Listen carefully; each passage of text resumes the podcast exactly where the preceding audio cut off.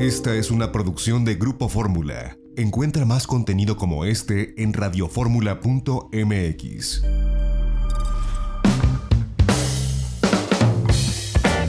Pues muchísimas gracias, Marianita Toledano, por tomarnos esta comunicación, editora de El Conocedor. ¿Cómo estás? ¿Cómo te va en esta normalidad transitoria? Pues ahí vamos, todo bien, la verdad, recuperando un poco el ritmo de salir, de visitar restaurantes, de visitar lugares, pero pues el trabajo no ha parado desde el día uno de la pandemia, entonces pues dándole con todo. Sí, te hemos visto muy activa y, vimos, y te, preguntaba yo antes de, esta entrevista, tu experiencia, acabas de ir a Portugal. Eh, pues bueno, eh, antes de, ir hacia Portugal, tuvimos que hacernos prueba de, de COVID, la PCR, porque en teoría sin ella no podíamos viajar. Uno, pues para tener la seguridad de que no estábamos infectados y dos, por reglas de la aerolínea. En realidad nunca me la pidieron, nunca me la solicitaron ni mucho menos pero en el momento de hacer eh, pues mi check-in con KLM, lo que sí me pidieron fueron cartas de la embajada. Eh, actualmente el paso hacia los países europeos está un poco restringido y México es uno de los países a los que no les han abierto las puertas pues ampliamente. Entonces pues nosotros recibimos unas cartas de, de la embajada porque íbamos a hacer un viaje muy específico de trabajo a Vino Verde. Entonces, sí fue necesario presentar esa carta, sin embargo la de COVID nunca me la pidieron. Yo llevaba todos mis papeles, pero eso nunca me lo pidieron. Y ya en el avión sí hay una serie de medidas muy específicas como pues que no tengas contacto con otros pasajeros, que ahí te dan como unas toallitas como desinfectantes para que en caso de que tú tengas que tomar algo de, de los sobrecargos, pues no lo hagas de manera directa, sino que uses estas toallitas. Eh, mi vuelo iba bastante lleno de ida, sin embargo, a mí, o sea, tuve la fortuna de no ir sentada al lado de ningún pasajero, como que quedaban algunos lugares vacíos y nos acomodaban de forma que la mayoría de nosotros tuviéramos la posibilidad de no ir tan pegados. Todo el tiempo hay que usar mascarilla, lavarse las manos constantemente y pues únicamente te la puedes quitar en el momento en el que tomas algún alimento pero hasta cuando te quedas dormido, te quedas dormido con mascarilla. Oye, el alimento, me imagino que bueno, ya es distinto, ¿no? También eh, debe servirse, no sé, empaquetado, eh, ya, no es lo mismo que como era antes en esta transitoriedad. Sí, pues antes algunos, de, en mi experiencia lo que me ha tocado es que los, los alimentos vienen em, como en papel aluminio, ¿no? O sea, quizá un poco sí abiertos. Ahora todo venía sellado como con una capita de plástico, entonces tú tenías como que abrirlo. Y todos los bocadillos antes te daban pancito así como libre y ahora te dan todo empaquetado, ningún producto bien abierto. Igual el agua te la dan en botella, este, ya no hay como refil, como, como en jarras, sino que ahora todo lo hacen como de forma en la que no tengas contacto con alguien más. Oye, cuando llegaste ahí a Schiphol, al aeropuerto de Ámsterdam, que dicho de paso es uno de los aeropuertos más bonitos de Europa, este, ¿cómo fue, digo, además del pase por migración y aduana, eh, pues, ¿cómo, fue tu tránsito después para tomar el otro vuelo? ¿Cómo viste el aeropuerto de Schiphol comparado con lo que has podido ver en los aeropuertos aquí en México? Pues la verdad estaba súper vacío, era una cosa muy, muy extraña porque entre que traes una diferencia de horario y todo, pero la mayoría de los comercios, yo creo que el 60, 70% de los comercios están cerrados. Aun cuando era hora de la comida, no había restaurantes abiertos. Yo la verdad es que tuve que hacer una escala en McDonald's porque no había dónde comer, ¿no? Este, todo el mundo trae cubrebocas, todo el mundo está súper disperso. Hay líneas que te, marcas, que te marcan en qué sentido debes caminar para no, no crear como un flujo frente a frente.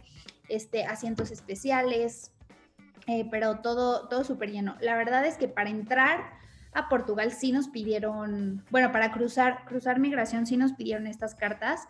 La prueba del COVID jamás, este, pero sí, sí nos solicitaron. Las cartas para entrar a la... Porque, porque no puedes pasar así libremente. Todavía. Sí, para entrar a la zona Schengen, su, sí, eh, que eh, el cierre está todavía para actividades no esenciales. Y bueno, esto que ustedes fueron a hacer, que era algo muy específico que llevaba esto que, tú nos, nos dices del, de la Embajada de Portugal en México. Eh, ahora, pues, y, cuéntanos cómo encontraste Portugal en, en, el viaje que hiciste y en lo que seguramente podremos leer en el Conocedor próximamente, que, que hagas estos reportajes de, de lo que fuiste a hacer del vino verde, pero cómo encontraste Portugal. Pues Portugal está bastante vacío, o sea, las calles mm, no hay mucha gente. Yo fui sobre todo a la ciudad de Porto y hay una peculiaridad, en los restaurantes no se pueden sentar más de cinco personas. Nosotros éramos un grupo de seis periodistas, entonces de pronto teníamos que dividirnos, ¿no? Como tres y tres o, o si alguien se nos unía, pues ya cuatro y tres o lo que sea pero no nos podíamos sentar juntos bajo ninguna circunstancia. Y también hay una regla en la cual no puedes estar en la calle eh, reunido más de cinco personas. Creo que hay una multa, no sé exactamente cuál es como la penalidad, la penalización que te dan si, si haces eso, pero sí eran súper estrictos con nosotros en el sentido de que si caminábamos en la calle como para conocer la ciudad o así, a fuerza teníamos que ir en grupos separados, no podíamos ir juntos por, por el tema del COVID. Sin embargo, vi mucha gente corriendo en el puerto sin cubrebocas, porque pues correr con cubrebocas suele ser un poco incómodo, pero la mayoría de la gente pues dispersa, los lugares un tanto vacíos, este, pues un poco como se ve acá en la Ciudad de México, la verdad. Claro. Oye, a ti, eh, pues sí te dio este sentimiento de seguridad sanitaria el destino, porque bueno, sabemos, ahora sigue la frontera cerrada para los países Schengen, pero suponemos que no sabemos en cuánto tiempo eh, vendrá esta reapertura. Y pues sí, sí, nos interesa mucho saber cuál fue tu percepción como viajera, como periodista de estar allá. ¿Te dio seguridad estas medidas que nos cuentas? Eh, viste a la gente, digo, salvo que nos dices que están corriendo sin cubrebocas, que bueno, pues eso pues, evidentemente es molesto correr con, con la mascarilla, pero viste que la gente sí respeta, vaya, ¿cuál fue tu sensación al estar todos esos días en Portugal? Yo creo que la gente es muy respetuosa. Algo que no hay allá, que sí hay acá, son los tapetes para limpiarse los zapatos. Eh, es la única diferencia que yo noté, pero en algunos de los museos en los que entramos, porque los museos ya están abiertos allá, este, es que algunas salas que son pequeñitas están restringidas, entonces no puedes visitarlas todas y los baños también, como que el acceso no puedes hacer como mucha fila dentro, o sea, como que sí tienen ciertas medidas que en las cuales a mí la verdad en ningún momento me, sentí insegura. Por ejemplo, el Uber eh, no puedes abordarlo más de tres personas, o sea, solo es para dos. O sea, las plazas también están restringidas en los taxis. Entonces, el contacto es mínimo. O sea, en todos los establecimientos tienen gel antibacterial, pues lo que, lo que hemos visto. Y a tu regreso, bueno, pues me imagino que fue el mismo protocolo. Eh, claro, ya de salida no te piden la carta porque vienes con tu pasaporte mexicano, estás abandonando la Unión Europea pero el protocolo en la aerolínea lo viste igual de regreso. Y me, me, me comentabas que eh, de regreso no venía tan lleno el avión como que es un Dreamliner, además el 787 8 o 9, el que usa KLM, no venía tan lleno de regreso. Sí, no, este, el regreso fue, fue igual, fluyó muy bien, los, los, la tripulación nos atendió perfecto, sin contacto, este, y ahí justo nos dijeron como, a ver, el avión viene lo suficientemente vacío para que en todas las líneas haya un espacio entre ustedes, ¿no? Entonces, por favor, solo traten de no moverse mucho, o sea, como de lugar, de cambiarse de lugar, para mantener como el peso de, la aeronave y que no nos vayamos pues, ahí medio a desestabilizar, ¿no?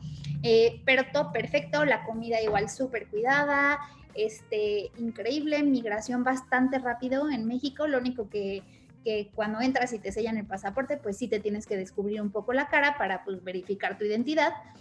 Pero fuera de eso, perfecto. Lo que sí es que sí vi el aeropuerto de la Ciudad de México bastante lleno en las llegadas.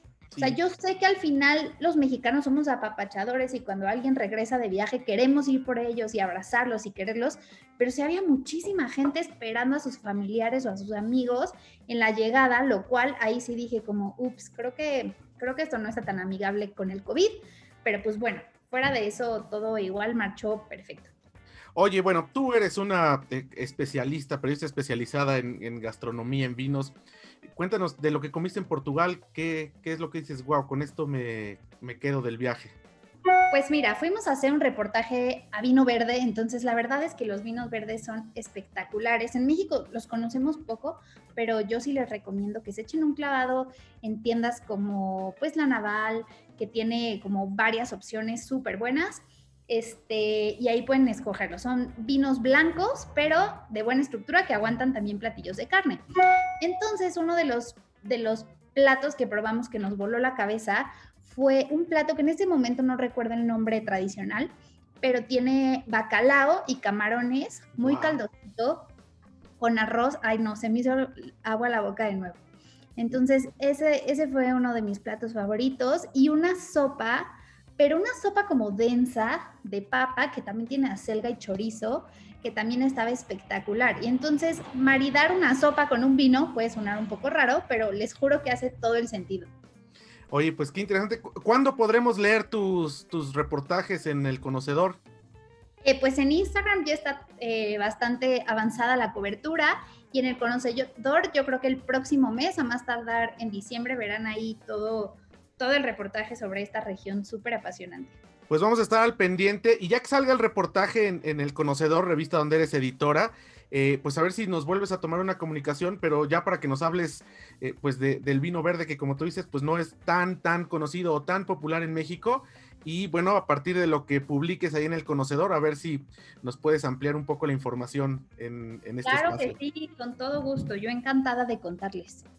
Pues muchísimas gracias, Mariana Toledano. Yo de verdad te agradezco que nos hayas tomado esta comunicación para compartirnos tu experiencia de viaje a Portugal. Pues de verdad eres de las pocas personas que pueden o que han eh, viajado a Europa. Sabemos que hay mucha gente con doble nacionalidad eh, que, lo pudiera hacer, pero que tampoco lo hace por la situación. Pero siempre es interesante saber cómo está, cómo, cómo funciona un viaje hacia allá. Te lo apreciamos mucho. ¿Y cuáles son tus redes sociales para que la gente te pueda seguir? Eh, pues bueno, yo en Instagram estoy como Mariana-Toledano y el conocedor está como el conocedor MX. Muchísimas gracias a ti por invitarme. Qué gusto.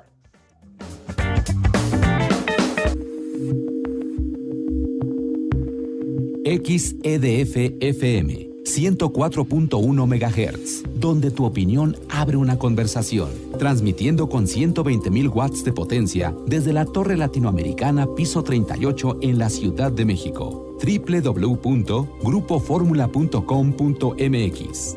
Abriendo la conversación. Esta fue una producción de Grupo Fórmula. Encuentra más contenido como este en radioformula.mx.